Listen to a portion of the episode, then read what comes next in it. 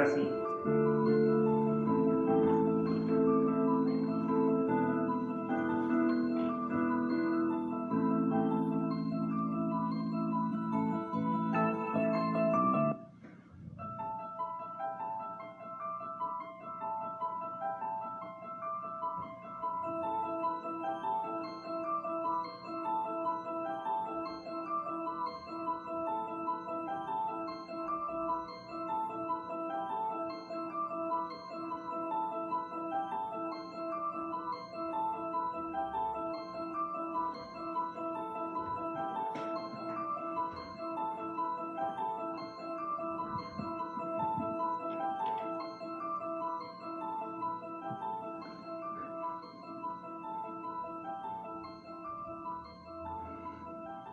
Buenas tardes amigos. Este, bienvenidos a Contraportada. Hoy es día 23 de febrero del 2021. Tengo que subrayar 21 porque normalmente me equivoco y siempre he estado diciendo 2001.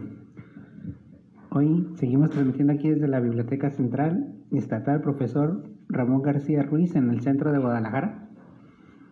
Hoy nos acompaña o nos acompañamos, como siempre, el maestro Chema y yo, David Eusebio. Aloha. Hoy este, vamos a platicar un poquito o, o vamos a intentar descifrar o exorcizar.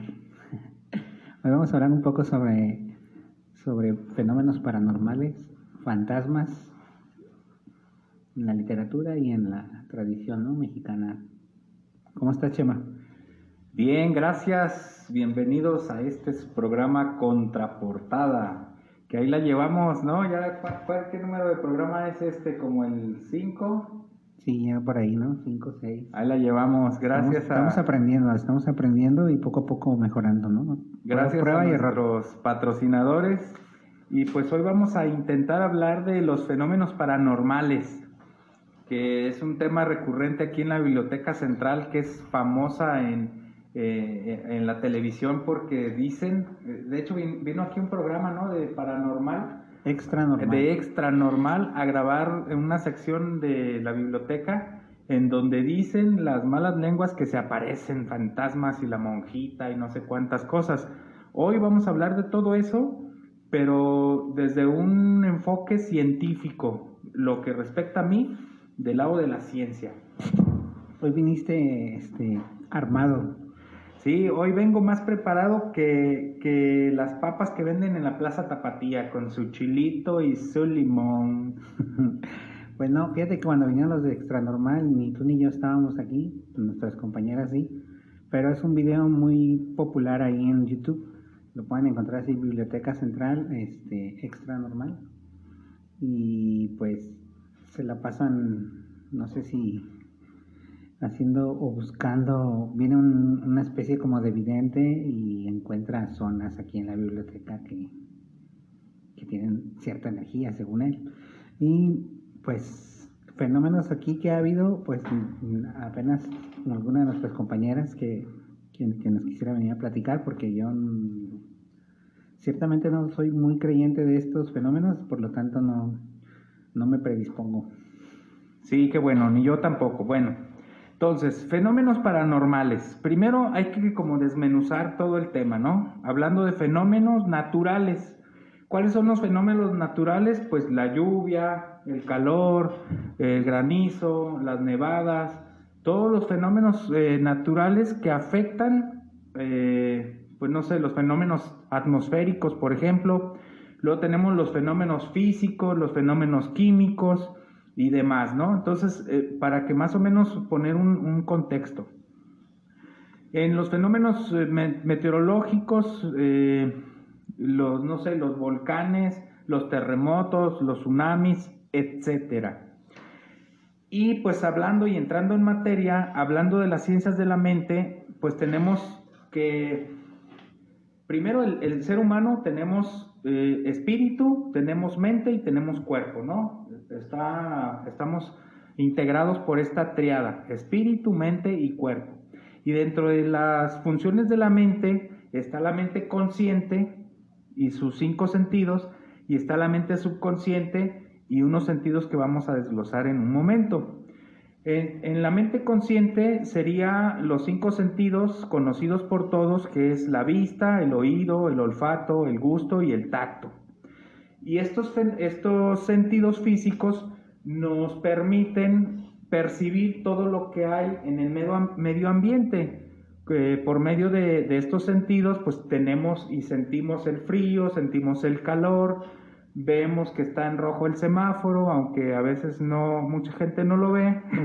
lo vemos, pero no lo hacemos, ¿no? Ajá, oímos determinadas este, vibraciones, etcétera. Entonces es lo que nos, nos mantiene en contacto con eh, los fenómenos naturales, con los fenómenos físicos, con los fenómenos químicos y con nuestro medio ambiente, ¿sí? Es, correcto. ok.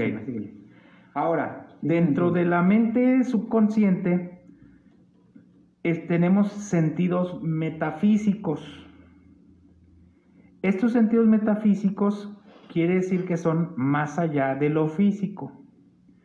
En la mente subconsciente se presentan fenómenos como la telepatía, la clarividencia, la clariaudiencia, la telequinesis y demás fenómenos que vamos a, desglosar más adelante.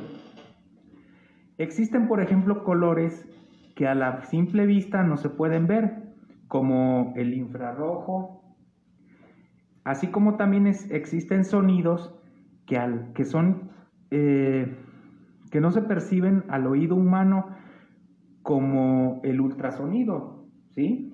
Ahora, entonces estamos hablando de niveles de vibración. Por ejemplo, en los estados de la materia, hablando del agua, ¿cuáles son los diferentes estados de la materia? El sólido, el líquido, el gaseoso y el plasma.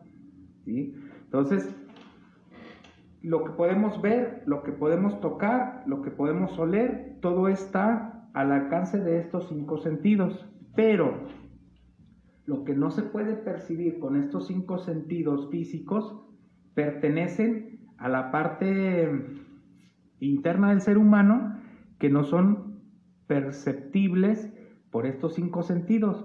Por eso vamos a hacer uso de la herramienta que tiene la mente subconsciente para poder percibir estos fenómenos extranormales, por llamarlos así, o extranaturales, o paranormales, o metafísicos, ¿sí? Sí, andas, muy, andas muy pedagógico, Chema, así que te voy a, te voy a seguir, échale. Ahora. Yo, yo este, me preparé este, de fantasmas eh, y, yo ya vi que, que tú saliste muy científico y pedagógico. Yo estaba preparándome con Gasparín y cosas así. Bueno, es que, bueno, vamos a, al final vamos a llegar a eso, pero lo que quiero es como ubicarnos en tiempo y espacio para, para verlo del lado de la ciencia, ¿sí? Eh, por ejemplo, el doctor J. Hudson eh, describió siete u ocho, mm, siete eh, estados, no, se llaman facultades, facultades de la mente subconsciente. Y más adelante el doctor Georgi Lozanov de Bulgaria, por allá por el 1800, no, no tengo el dato exactamente, pero 1870 por ahí, este, eh, Georgi Lozano descubrió otras facultades de la mente subconsciente y este, son las siguientes. Estas vienen descritas en un libro muy interesante que se llama mm, El poder de la mente el poder de la mente subconsciente de, George, eh, de Joseph Murray, no es cierto, de Joseph Murphy.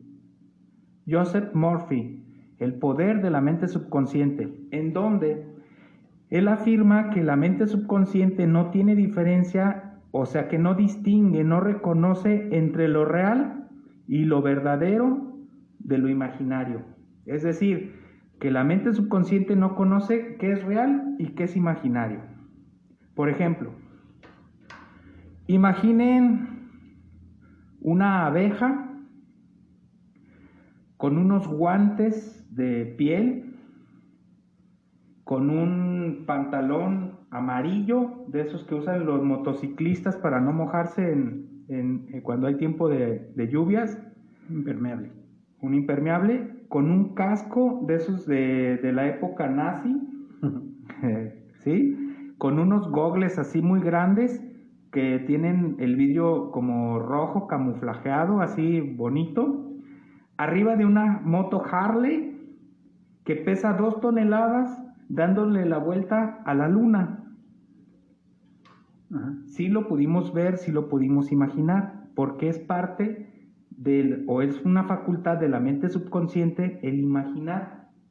Entonces, cuando por medio de los sentidos yo estoy diciendo que tú te imagines determinada cosa, yo, yo hago uso de mi voz y tú haces uso del oído.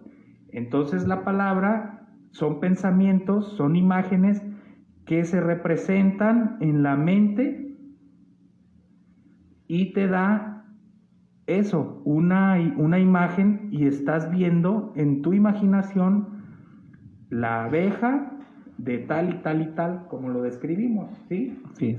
Pero para tu mente subconsciente es tan real esa abeja como, para nosotros esta lámpara.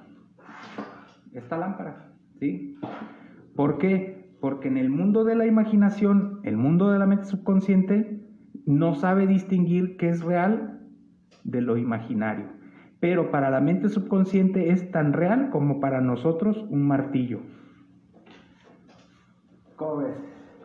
Muy bien, este, vamos a hacer una pequeñita pausa, este, nuestra primera pausa para que dijeran esto, este tema, a gusto, tranquilos, y ahorita volvemos.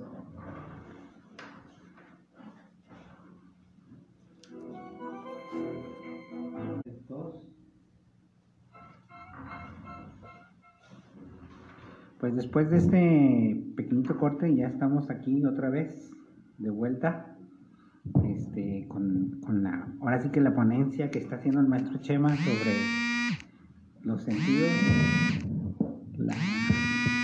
para, ponernos en contexto para llegar a lo que queremos abordar que es los fenómenos paranormales, ¿no? Ok, bien, entonces esa es una facultad de la mente subconsciente. Otra, la mente subconsciente obedece ciegamente a las órdenes que le da la mente consciente. Por eso es inevitable que tú te puedas, eh, que no puedas imaginar lo que yo te estoy diciendo, en el caso de la abeja, ¿sí?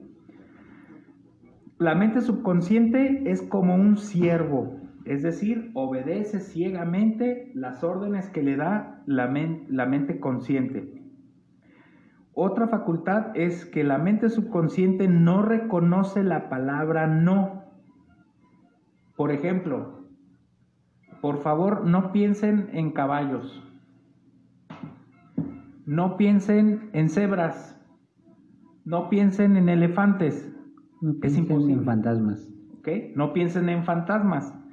¿Por qué? Porque la mente subconsciente no reconoce la, la, palabra no. Y es una trampa mental para, por ejemplo, los que entran en el sistema de dietas que dicen, ay, ya no voy a comer.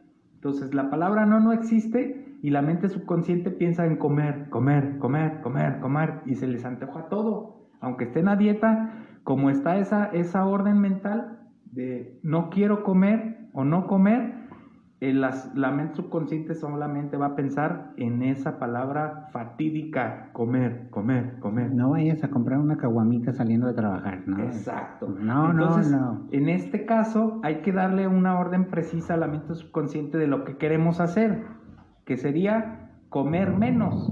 Entonces ya le dices a la mente, quiero comer menos, y ya es una, una orden verbal eh, tácita y la mente obedece ciegamente. Otra, la mente subconsciente tiene el control absoluto de las funciones, condiciones, sensaciones y emociones del cuerpo humano.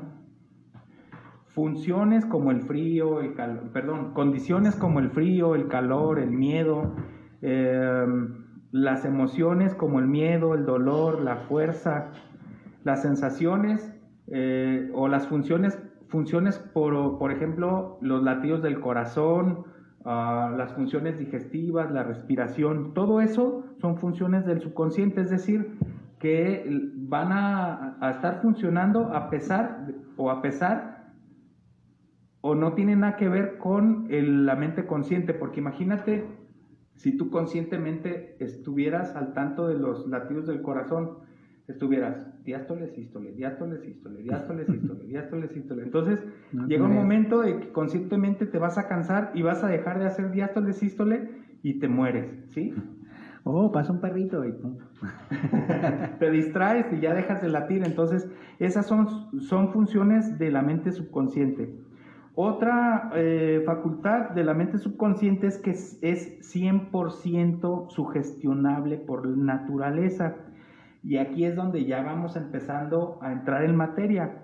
En esto, en esto del 100% sugestionable es que tú estás dormido, ya son las 11 de la noche, acabas de ver una película de terror y te vas a dormir. Te dispones a ir a dormir y ya estás ahí en la cama y estás pensando, chin, no apagué la luz de afuera. Ay, cerré la puerta con llave y empiezas a escuchar un, ruido en, la azotea. Y entonces echas a andar que la imaginación, que es otra facultad de la mente subconsciente. Tú estás entre medio dormido, dormitando, queriendo dormitar, y echas a, a andar la imaginación y de repente dices, ya se va a meter un ladrón y, híjole, ese ruido, empieza a hacer una lámina o el viento, ruido, y empieza a imaginar que hay un fantasma, ¿sí? Pero el fantasma o el espíritu o el ladrón existen, es el mismo caso de la abeja. Tu mente está echado al mil por ciento y está generando esas, esa imagin por medio de la imaginación esas imágenes que son reales para la mente subconsciente y por lo tanto tú te asustas, duermes mal, tienes quesadillas, mmm, quesadillas, no, pesadillas, ¿no? Ajá. Entonces ya ven por dónde, por dónde vamos, por, por medio de, del lado de la ciencia, ¿no? Sí. Luego, aquí entra también la sugestión. ¿Qué es, ¿Qué es la sugestión? La sugestión es una idea impuesta por el operador, que es el hipnotizador, y aceptada ciegamente por el sujeto, el sujeto que está hipnotizado. Que, bueno, ¿quién no ha visto en la televisión el fenómeno hipnótico, que es parte de la mente subconsciente y funciona porque la mente subconsciente existe y, y porque existen todas estas facultades de la mente subconsciente? Y una de ellas es precisamente el estado hipnótico. Es por eso que los, estos magos se ganan la vida, porque saben controlar perfectamente el, El estado subconsciente, ¿no? Así es, así es. Otra de las facultades de la mente subconsciente es que es incapaz de, ra- de razonamiento lógico, pero sí tiene ra- perdón, razonamiento deductivo, las llamadas corazonadas o el llamado sexto sentido. ¿sí? Es, es decir, que toda la información que leemos desde que, desde que nacimos hasta este momento está en el asiento de la mente subconsciente que es la memoria. Entonces, cuando sientas esa, esa corazonada, decir, que, que tu misma mente o tu ser interno o, o esa corazonada te dice, no lo hagas, no te metas, no vayas, etcétera, escúchala por favor, porque es esa información que te viene de, de tu mente subconsciente del, interi- del interior que te está diciendo, pues no, o, o tal vez te dice sí. sí, es- es decir, Básicamente tu, tu grillito que tienes aquí, ¿no? Es Sí. Pepe, Pepe Grillo. Eh, más adelante, bueno, todos ya, ya vamos a algún día hablar de los hermanos Grimm, que, es- que estos cuentos de los hermanos Grimm son mm, la idiosincrasia de, de las ideas y de la cultura de los antiguos pueblos adaptada para poder transmitir de generación en generación eh, estos, estos conceptos. Por ejemplo, si hablamos de la mente subconsciente y de Aladino, es, Aladino, es la, mente es la mente consciente y la mente subconsciente son los genios de la lámpara maravillosa. Y la lámpara maravillosa es el cuerpo. ¿Se acuerdan que empezamos diciendo que teníamos espíritu, mente y cuerpo? Ahí está representado en ese cuento de los hermanos Grimm, que es Aladino. Aladino es la mente consciente, los genios son los la mente subconsciente y la lámpara es el cuerpo. Y de esa manera se transmitía todo este conocimiento. Anteriormente no había tantas palabras como hoy para representar un objeto y poder este, explicar las cosas, ¿sí? Tal como, tal como, va, ¿no? Así es. Entonces, mm, ¿dónde nos quedamos? La mente subconsciente fabrica, es poderoso y obedece. Y ya hablamos, tenemos ahí el ejemplo de Aladino, que, que, recuerden que no solamente es un genio, dice el cuento que son los genios de la lámpara maravillosa y cuando el tío, este que viene de, de, ay, se me fue la palabra, pero venía de Oriente y dijo, yo soy tu tío y tu padrino, Aladino, no sé qué, ven, vamos a sacar un tesoro. Y antes de bajar a la catacumba, le da un anillo del genio. O sea, antes de bajar a la catacumba, le da un anillo del genio y luego baja y le dice, utiliza ese anillo para que tu protección. Y luego ya cuando baja y encuentra la lámpara, ya la lámpara contiene los genios de la lámpara. Ok. ¿Sí? Eh, lean a los hermanos Grimm. Otro ejemplo de esto es, por ejemplo, mm, Blancanieves y los siete enanos, en donde Blancanieves representa la imaginación. Y el príncipe viene y despierta la imaginación en el ser humano con un beso. Y los siete enanos son los cinco sentidos, por eso está el estornudo, que representa la nariz, está el cieguito, que es la, vista, están los, los, cinco sentidos. Tontín en este caso representa la... Mm, el tacto sería. La, ¿Cómo se llama? La... Mm, no la imaginación, es como el sexto sentido. Eh, y así están representados en estos cuentos, ¿sí? Ahora, la última eh, fase de la mente subconsciente es que es el asiento de la memoria y tiene una memoria perfecta y nunca olvida. Tú puedes este, entrenar a tu mente subconsciente para leer cualquier cosa y decirle, quiero recordar este texto y lo voy a recordar al 100% para el examen de mañana, por ejemplo. ¿sí? ¿Por qué? Porque obedece, es poderoso. Entonces, es, es, nada más entrenar, es un sistema de entrenamiento que pueden leer un libro que se llama el, método Silva de control mental, por ejemplo. Ahí viene cómo entrenar nuestra mente subconsciente para, para los fines que nosotros necesitemos. Luego, en esta memoria está lleno de odios generalmente, de odios, de resentimientos, de críticas, de desamores, etc. ¿Por qué? Porque es una memoria que nunca olvida. Y este origen o este asiento de, resentimientos, pues es el origen de las enfermedades. ¿Por qué? Porque estamos resentidos, tenemos odio en nuestros corazones y el asiento, se dice que el asiento del subconsciente es en el plexo solar, aquí en arribita del ombligo. ¿Qué más?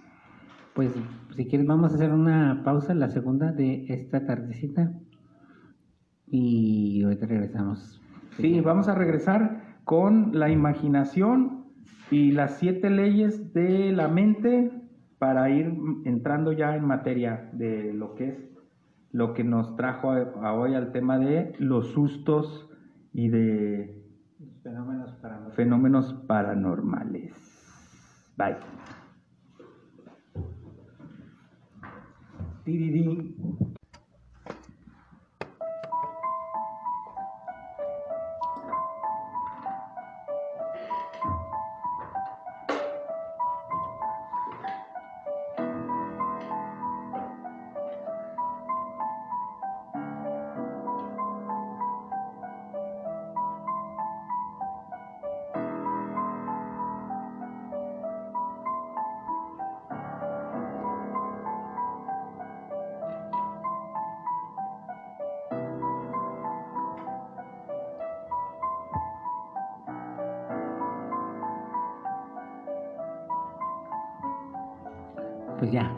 Estamos otra vez de regreso. Este para seguir este con la intro de Chema sobre los fenómenos paranormales y cómo encajan en la mente humana, ¿no? Es más o menos lo que quiero entender, que nos estás platicando un poco sobre cómo funciona la mente humana y en algún momento cómo interpreta estos fenómenos.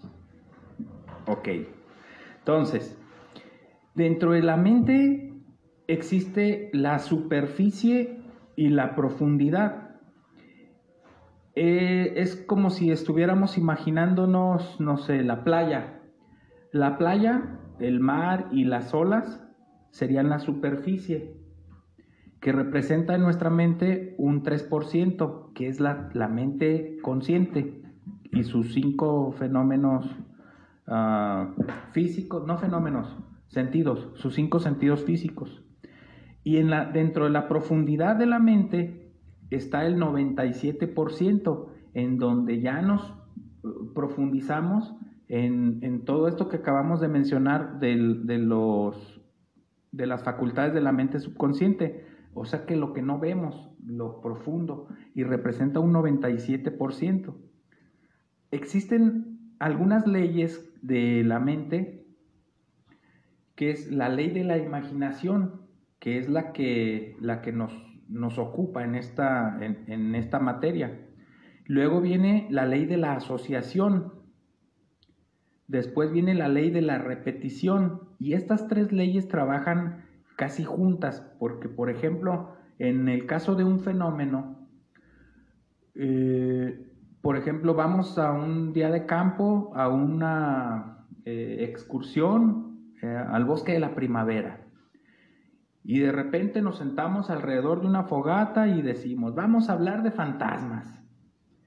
Automáticamente la mente se predispone, y, y esta es la palabra clave, se predispone a ser sugestionada por pensamientos e ideas alrededor de leyendas, de fantasmas, de espíritus, etcétera, etcétera, etcétera. Es como que te prenden el botón, ¿no? Así, ¡pup! vamos a empezar a grabar. ¿no? Exactamente. Entonces empiezas a escuchar sonidos. ¡Hoy, hoy! Mira, y ahí viene la mano pachona, y ahí viene el espíritu, y la llorona, y todo, todas las leyendas eh, en torno a, a, sustos, ¿no? Que aquí hay material, aquí en la biblioteca hay material, muchísimo material que, que vengan a leer por ejemplo, hay las, las historias del Panteón de Belén, un libro fantástico que está aquí abajo, que vengan y, lo lean. aprovechando el comercial de una vez, no, no, al final, al final tenemos muchos libros que recomendar ah, para no salirnos del tema. Pensé que ibas a regalar, Chima, dije qué espléndido. No, no, no, no, no, no, no, no, no, no.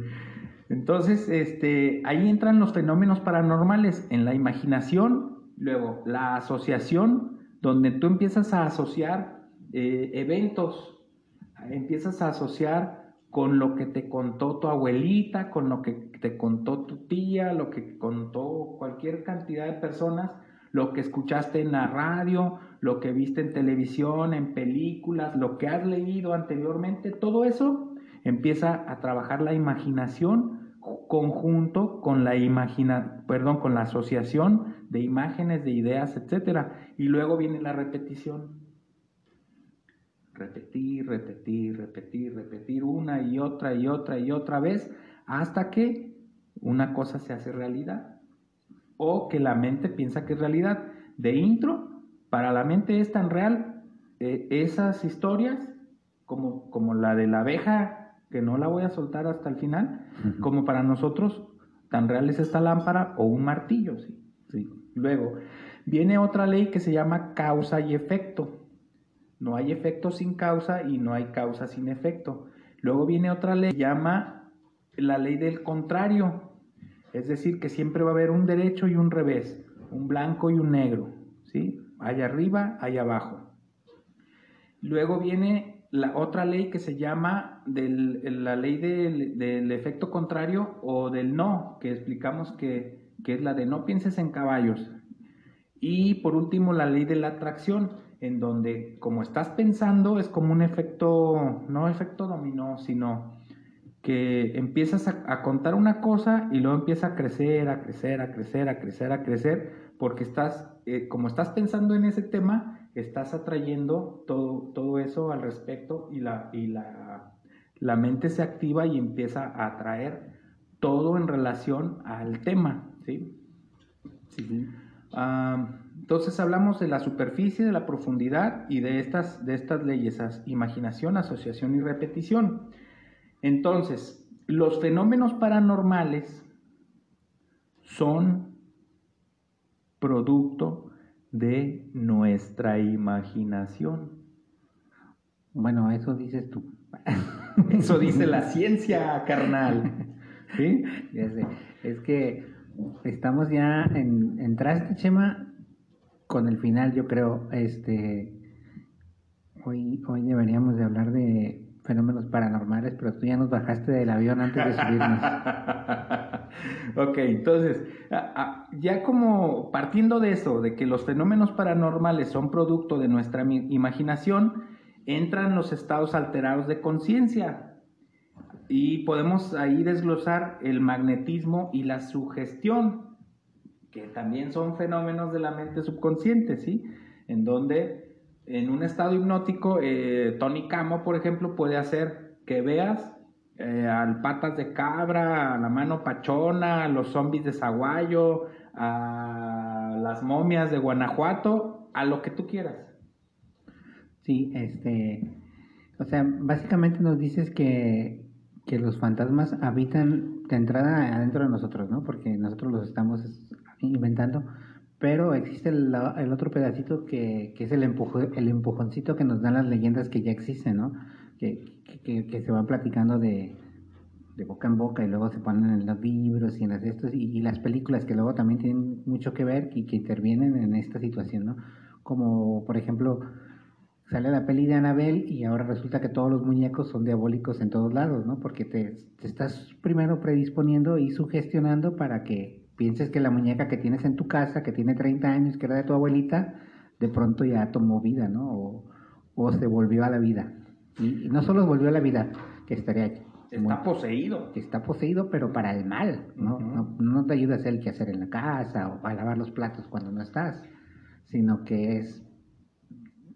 Tu intención es el mal, ¿no? El ser malvado. Es algo de, los, de lo que te decía de los fantasmas que tienen este porque hay los fantasmas, como yo te decía, Gasparín, que son buenos y los otros que son malos, ¿no? Y la mayoría que piensas tú en fantasmas o en fenómenos paranormales son con el fin de la maldad, ¿no? O de, o de asustar. Sí, del, del susto, porque era un, como un sistema de control.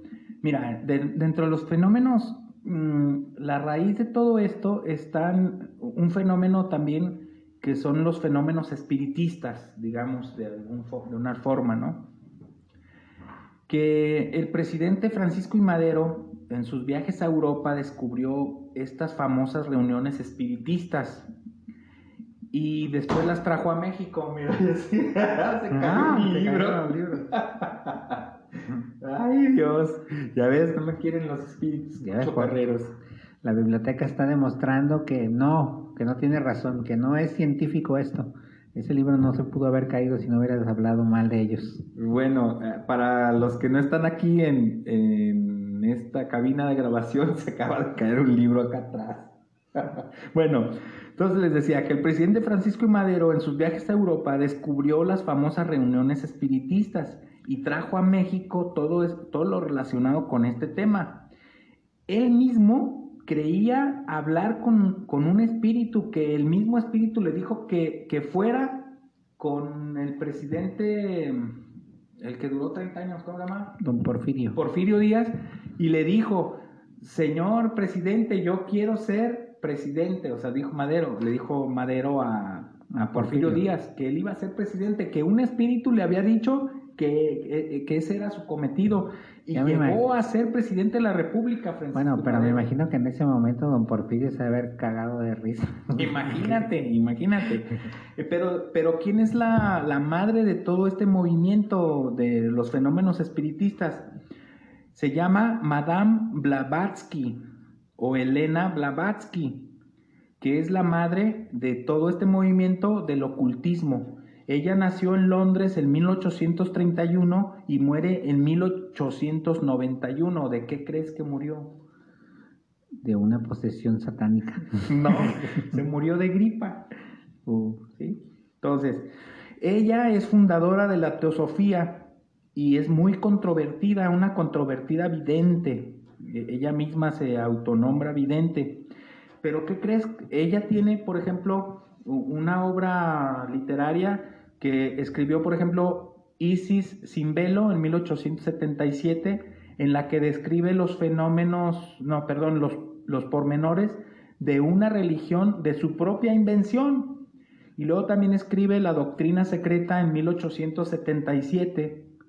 ¿Me estás diciendo que, Madero era seguidor de esta chica o era lector? Madero era espiritista, sí. Pero sí, tenía toda esa corriente. Eh, escribe la, Doctrina Secreta en 1877, un libro repleto de teorías relacionadas o más o menos indirectamente relacionadas con el hinduismo.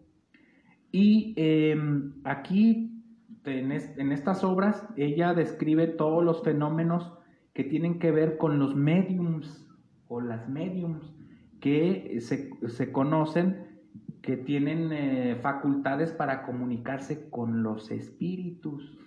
¿Quién no recuerda aquella famosa escena del Chavo del Ocho donde la bruja del 71 tiene una sesión espiritista? Sí. Bueno, no la vi y, yo, Y se acuerdan que, que eh, Kiko, el Chavo y la Chilindrina están escondidos debajo de la mesa y empiezan a, a, mover la mesa. A mover la mesa. ¿Sí? Y entonces, este, ya ven, están ahí. Y no sé, Teófilo, te invoco. Si me escuchas, golpea dos veces la mesa. ¿Sí? Y entonces, acuérdense cómo empezamos a hablar eh, esta plática, con la predisposición al fenómeno, ¿sí? y entonces, Yo me acuerdo, me acuerdo también de la anécdota de de este escapista famoso que se murió.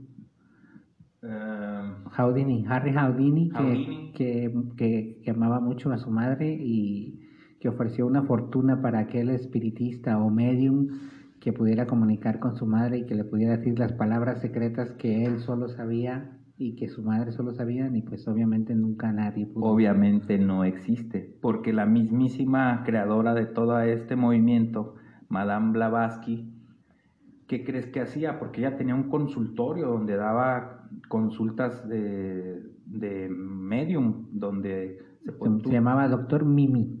Tú, podías ir a consultarla. Mimi era medium. ir a consultarla y pagabas. Acuérdense, siempre váyanse por la ruta del dinero. Pagabas para que eh, Madame Blavatsky te interpretara o hablara con, con los espíritus de los muertos eh, o los parientes. Pero ¿qué crees que hacía Madame Blavatsky? Pagaba investigadores privados que iban a seguir a sus pacientes, a sus clientes más bien, para que los siguiera y, anotaban detalladamente la vida de todos ellos, iban, le daban cuenta a Madame Blavatsky y pues ella les decía todo. Y, el, cliente creído, engañado, se lo creía. Y así funciona, así funciona esto. Casi, casi es una pura charlatanería, ¿no? Así es, así es. No, no hay mucha diferencia entre estos y los que hacen los juegos de la bolita en los tianguis, ¿no? Eh, todo, eh, y los mismos trucos de magia. Cuando, cuando vas a ver a David Copperfield o cualquier otro mago famoso, ya tienes tú la predisposición que son trucos de magia, ¿sí? Ya sabes que el conejo está dentro del sombrero y de todos modos te sorprende cuando lo saca el mago.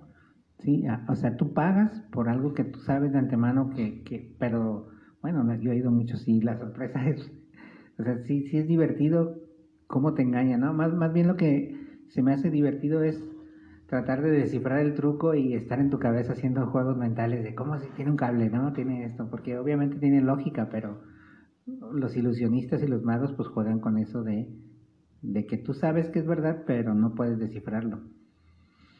Así es, my friend. Bueno, entonces, mm, esta misma eh, personaje viajó, hizo viajes iniciáticos a Egipto y este, a la India. Y en una ocasión que llegó a los Estados Unidos, la, había, nomás que no anoté el nombre de, de un conocido estudioso de los fenómenos paranormales en aquel tiempo, que, que la retó a Madame Blavatsky a, a demostrar eh, determinado fenómeno y nunca pudo, nunca pudo. Siempre, siempre, siempre la terminaban acusando de fraude. La doctrina de Madame Blavatsky sentó las bases para numerosos movimientos que vinieron después, como gran parte de la contracultura de los años 70 y todo el movimiento New Age. Es que nos tenemos que, que ir a la historia y qué, mal que no alcanzó a llegar nuestro amigo, compañero y maestro Joaquín, que, que aquí nos pudiera ayudar mucho en el tema, porque recuerden que, que para 1800, que fue cuando se escribió todo esto, estábamos saliendo eh, pues del oscurantismo, de la Edad Media. Sí, como que estamos entrando en la época industrial también y fue una época muy, muy mala para la ciencia. Exactamente, o sea, por eso estamos hablando de la ciencia. habiendo salido de nueve siglos de, del oscurantismo, donde la iglesia quemaba vivo a todo aquel que no, que no estaba a favor de su ideología, donde, no sé, donde sufrieron eh, muchos científicos como, uh, por, mencionar alguno, eh, por mencionar alguno, el de que dijo que la Tierra era redonda, ¿cómo se llamaba? Copérnico. Copérnico. Nicolás Copérnico, sí, y lo iban a quemar en la hoguera. ¿Y qué dijo él en su juicio? Sin embargo, gira, ¿sí? O sea, él, sostenía que, que, así era. Entonces, eh, acuérdense que fueron nueve siglos o casi nueve siglos de, oscurantismo. Dice aquí que el oscurantismo eh, es la Edad Media, que fue el periodo entre el fin de la era antigua, en el siglo V, hasta el Renacimiento en el siglo XIV. Entonces, pues imagínense, aquí mismo en Guadalajara estaba instalado el Consejo de la Santa Inquisición en la Plaza Tapatía, perdón, en la Plaza de Armas. Ahí estaba un, una santa inquisición. Imagínate. No estamos tan lejos, ¿no? No, estamos como a cuatro cuadras. Así es. bueno, vamos a hacer una siguiente pausa y regresamos ya como el último corte. Volvemos.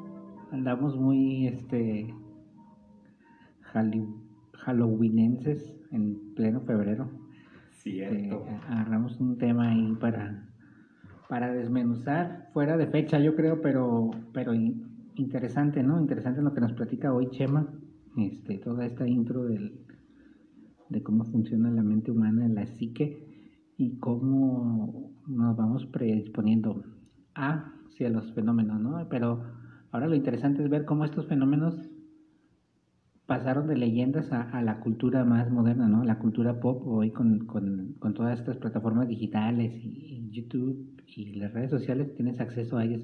Precisamente hoy hace rato estábamos escuchando con nuestra compañera Angie este, un, uno grabado, un programa grabado de La Mano Peluda, ¿te acuerdas de ese programa? Muy de los 70, ¿no? Que también te, te predispone, ¿no? ¿Sabes? te ponen la musiquita de terror así como esta de, de, Halloween y, y, la mano peluda, ¿no? Y, y, tienen estas llamadas que, que no sé si sean actuadas o no, que que lo más seguro es que sí, pero pues tienen un principio y un fin y te van envolviendo, envolviendo con el ambiente y pues te estás todo predispuesto a caer en estos trucos. Sí, lamentablemente es así. En esos tiempos de 1700 a 1800 surgieron principales, perdón, surgieron los principales grupos ocultistas eh, de hierrofantes y de doctrinas secretas y, y, hermandades secretas como fueron o son los rosacruces, los gnósticos, la teosofía, la masonería y demás este, sectas eh, ocultistas que, trataban todos estos temas ¿sí? a, la, a, la, a la luz de, del conocimiento o o a la o no sé cómo se diga a la sombra, a la contraluz, ¿no? A la, sombra a la contraluz, ¿no? A, la orilla, ¿no? Sí. Es muy, es, muy a la fácil, sombra del conocimiento. Es muy fácil engañar a las personas que no que no tienen acceso al conocimiento, ¿no? O sea, es más fácil que estas historias se dispergan, se dispersen entre la comunidad, ahora sí que con un poco menos de educación que con la... Sí, por eso lean, eh, amigos, lean, investiguen, comparen un autor con otro autor. En esta ocasión nada más hablamos de, bueno, de un autor principalmente con, con las leyes del subconsciente que es eh, Joseph Murphy. Eh, hablamos también de, este otro, Silva, Silva eh, método Silva de control mental, hablamos de Madame Blavatsky. Entonces, eh, aquí la clave es leer, que asistan a su biblioteca próxima, cercana, y, pregunten, es, todos estos temas están en, catalogados en los 100, en los 100, donde se encuentra la filosofía y la psicología. Entonces, si, si nos informamos, si leemos, ¿Cómo? si ¿Cómo no existe una sección para fantasmas en la biblioteca? Está en psicología y... No, yo pensé que había un apartado especial en las bibliotecas solo para fantasmas. claro que como, no. Como en los videoclubs antes, ¿no? Películas de terror. Sí, ándale, las de terror. Hoy vamos a hablar... Vamos a hablar precisamente de películas. Traigo una, un as bajo la manga. Y pues me cortaste la inspiración. No, estábamos aquí, que están en, en los 100 de filosofía y psicología. Ahí podemos encontrar, por ejemplo, me traje algunos ejemplos de libros. Tenemos a Carlos Castaneda, que se llama Viaje a Ixtlán, que no tiene nada que ver con el tema, pero sí es un libro iniciático, es un libro iniciático este es muy bueno que, le den una leída que está ahí. ¿Es el libro de Jorge, de, Jorge de Carlos Castaneda o Carlos Castaneda, verdad? Carlos Castaneda. Este libro de Carlos Castaneda es de la serie de las enseñanzas de Don Juan, que es el primero, y que luego viene una realidad aparte, que habla sobre un chamán, algo que también también entra como en el fenómeno paranormal, ¿no? Los brujos y estas cosas, ¿no? Ese es otro tema, y, y precisamente ahí en, en, en los 100 de filosofía y psicología encontré otro libro de Margaret A. Murray que se llama El Dios de los Brujos, en donde vienen unas ilustraciones muy, muy bonitas. Vengan a verlo, por favor, a su biblioteca central. Ese está, es El Dios de los Brujos de Margaret A. Murray. Este no lo he leído. Y luego tenemos Amparo Dávila, que se llama Cuentos Reunidos en donde les recomiendo un cuento muy bonito que se llama Alta Cocina. Eh, toda la literatura de, Amparo Dávila es muy bonita y nos hace uso de este recurso de la imaginación para contar sus, sus cuentos de terror y eso. sus novelas de terror. Luego tenemos, esta no es de esa sección de los 100, esta es de los 500, que se llama La danza de los maestros la física moderna al alcance de todos. O sea, ¿qué, les quiero decir? Que investiguen, lean, por favor. Luego... Venir a la biblioteca no tiene pierde. Si, si vienes por el tema de los fantasmas o eso, seguro te vas a desviar y vas a encontrar algo mejor. Y luego viene otra que se llama, este también es de los 100, La introducción a la psicología, sexta edición, de Benjamin B. Lane. ¿Sí?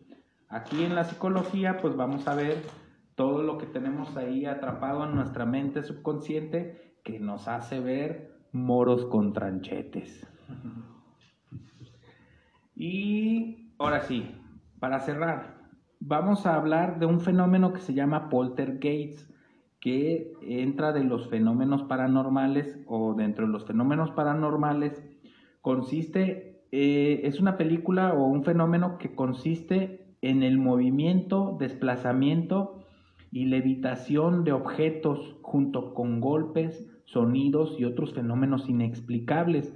Pero ya vimos que todo tiene una explicación, ¿sí? Y este fenómeno Portergeist eh, está relacionado muy, muy de cerca con la película El Exorcista. Esta fue en 1973. Recuerdan que, la base de todos estos movimientos están con, con Madame Blavatsky, en donde surgen los, el New Age y que precisamente es en 1970. En 1973 eh, sale esta película a la luz, incluso creo que fue censurada, ¿no? No, no tengo el dato que No fue censurada, pero sí fue muy criticada por la Iglesia Católica y por, por la sociedad más conservadora. Sí, del director Friedrich, Friedkin, no sé pronunciarlo, pero el guion de William Peter y es de la Warner Brothers, que es una adaptación de la novela de Peter Blatty, que se inspiró precisamente en un exorcismo real ocurrido en Washington en 1949. Regan, una niña de 12 años, es víctima de fenómenos paranormales como la levitación o la manifestación de una fuerza sobrehumana que la levitación y la fuerza sobrehumana. Su madre, aterrorizada, trata de someter a su hija y la mete a múltiples análisis médicos que no ofrecen ningún resultado y acude a un sacerdote con estudios de psiquiatría, casualmente, y este está convencido que el mal no es físico, sino que es un mal espiritual y es un espíritu, que es decir, que se trata de una posesión diabólica y entonces decide practicarle un exorcismo y seguramente la película de terror más popular de todos los tiempos, que ganó dos Óscares al mejor guion y tuvo 10 nominaciones al Globo de Oro como la mejor película eh, de drama, al mejor director, al mejor guion, a la mejor actriz. Y fue, hay películas de este corte como eh, la película de Juegos Diabólicos, la Bruja de Blair, eh, Los Cazafantasmas, eh, Chucky, Anabel y otras tantas, ¿no? Sí, este, bueno, vamos a hacer otro pequeño corte ya para cerrar y luego este, tenemos un invitado sorpresa.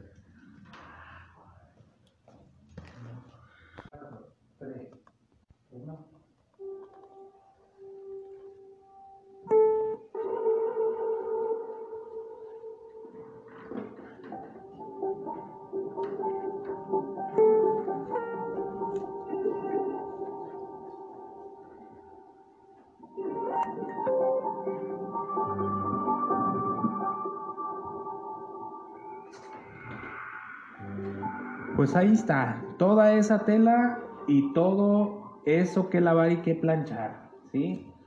Partiendo de la ciencia siempre hay que leer, hay que comparar, hay que leer mm, distintos mm, autores para poderlos eh, comparar y diferentes corrientes de pensamiento que nos lleven a, un pensamiento crítico y poder eh, tener nuestro propio eh, criterio. Hablamos eh, de la Edad Media, de nueve siglos de oscurantismo y de la Edad Media que fue un periodo entre finales de la era antigua del siglo V hasta el Renacimiento en el siglo XIV. Eh, ¿qué nos puedes... Vamos a lanzar una pregunta entonces para finalizar. ¿Existen o no los fantasmas? Hola, ¿qué tal? Muy buenas. Bienvenido, maestro Joaquín, perdón. Hola, ¿qué tal? Buenas tardes, ¿cómo están ustedes? ¿Existen o no existen los fantasmas? Bueno, pues la idea de fantasma está presente en todas nuestras culturas desde hace mucho, muchísimo tiempo. En Egipto, por ejemplo, se acostumbraban dar ofrendas a los muertos, lo mismo que pasa aquí en México. ¿Y con qué intención? Para que no volvieran del más allá. Los griegos había la costumbre de ponerles una moneda en la boca a los cadáveres para que no para que pudieran eh, darle propina a, Caronte, que era el barquero que cruzaba las almas al otro lado. En la literatura y la leyenda, por ejemplo, hay muchos fantasmas famosos el padre de Hamlet, que volvió de la tumba para decir que lo asesinó su propio hermano. La Llorona, que lamenta la muerte de sus hijos desde hace cientos de años. Es una leyenda más de acá de Hispanoamérica. El holandés volador, la leyenda del siglo XVII, el fantasma del barco cuyo capitán se atrevió a desafiar la ira de Dios. Los fantasmas de un cuento de Navidad de Charles Dickens, el grandioso fantasma de Canterville, que desde Inglaterra se frustra por no poder asustar a sus huéspedes norteamericanos. Que el concepto esté tan extendido no significa que los fantasmas existen. Se piensa que la idea de un espíritu surgió que al morir lo más notorio que perdemos que es la respiración. En latín, spiritus significa aliento, ánima viene de animus, viento. Se pensaba que el alito abandonaba el cuerpo y se iba a otro lugar y no se quedaba aquí. La verdad es que nunca se ha comprobado la existencia de los fantasmas. Pero, sin embargo, pudiéramos hablar, por ejemplo, de si eh, existen o no existen los fantasmas desde la ciencia. Y bueno, podríamos decir a lo mejor que, ¿qué es un fantasma primeramente? ¿Cómo podríamos definir un fantasma? A lo mejor un primer acercamiento, Chema pues eh, podría ser así burdamente una manifestación, ¿no? Un fantasma, un, espectro, digamos, ¿no? Una presencia no una física, presencia ¿no? física. No tangible, no visible, que no se puede tocar.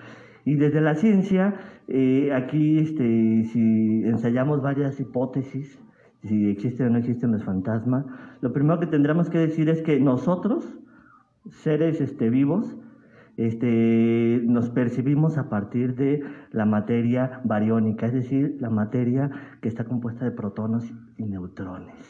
Exacto. Entonces, esta parte ya hay un primer choque ahí en cuanto a esto. Pero bueno, vamos ensayando hipótesis de si existen o no existen los fantasmas. Por ejemplo, hay una materia oscura.